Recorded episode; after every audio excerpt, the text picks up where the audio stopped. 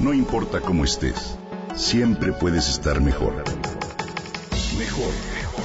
Con Vargas.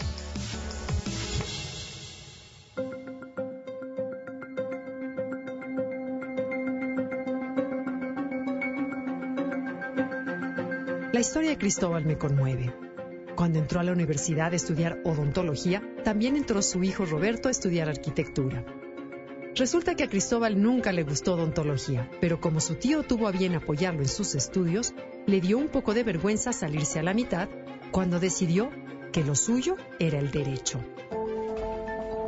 Así terminó su primer carrera, ejerció, se casó, tuvo a Roberto y luego cuando pudo y coincidió con su hijo, decidió comenzar a estudiar derecho. Nada más y nada menos que a los sesenta y tantos años. Roberto y su papá estudiaron en la misma universidad y ese tiempo fue maravilloso. Al final Cristóbal terminó la carrera, pero la vida no le dejó titularse y ejercer. Con ese ejemplo, hoy Roberto, quien ya tiene 78 años de edad, se inscribió a un curso para aprender a hacer chocolates.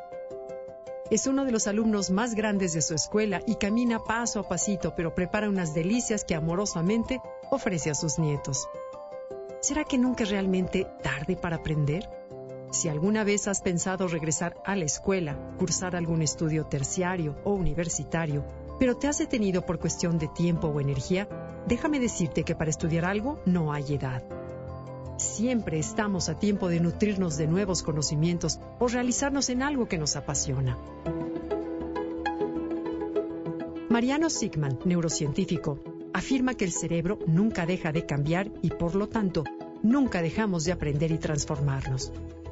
Algunos creen, por ejemplo, que para hacer una carrera universitaria es necesario ser joven y esto es una falacia. Científicamente el proceso de aprendizaje puede ser llevado a cabo por personas de todas las edades. Toni Morrison, Premio Nobel de Literatura, publicó su primer libro a los 40 años y 22 años más tarde ya tenía un Nobel y un Pulitzer.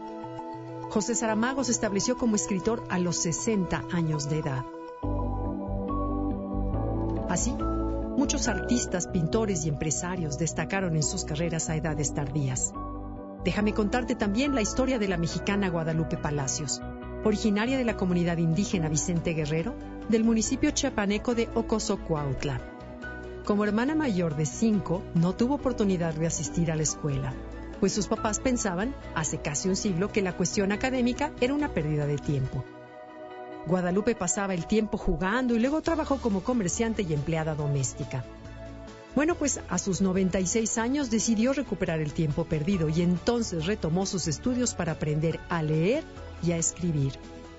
Hace poco obtuvo su título de secundaria y todo esto surgió a partir de la curiosidad que le daba saber lo que decían los titulares de los periódicos. Lupita, como cariñosamente la llaman sus más allegados, recibió ayuda del Instituto Chiapaneco de Educación para Jóvenes y Adultos. En seis meses sacó su secundaria y afirma que ha decidido cursar el bachillerato. Y si aún crees que es tarde para ti, presta atención.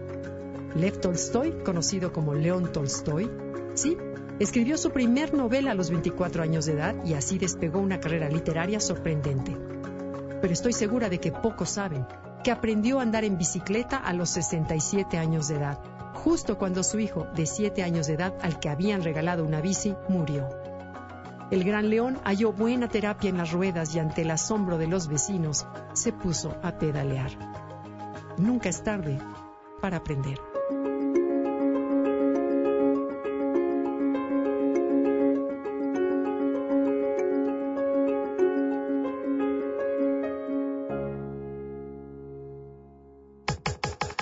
Comenta y comparte a través de Twitter. Gaby-Vargas. No importa cómo estés, siempre puedes estar mejor. Mejor, mejor. Con Gaby Vargas.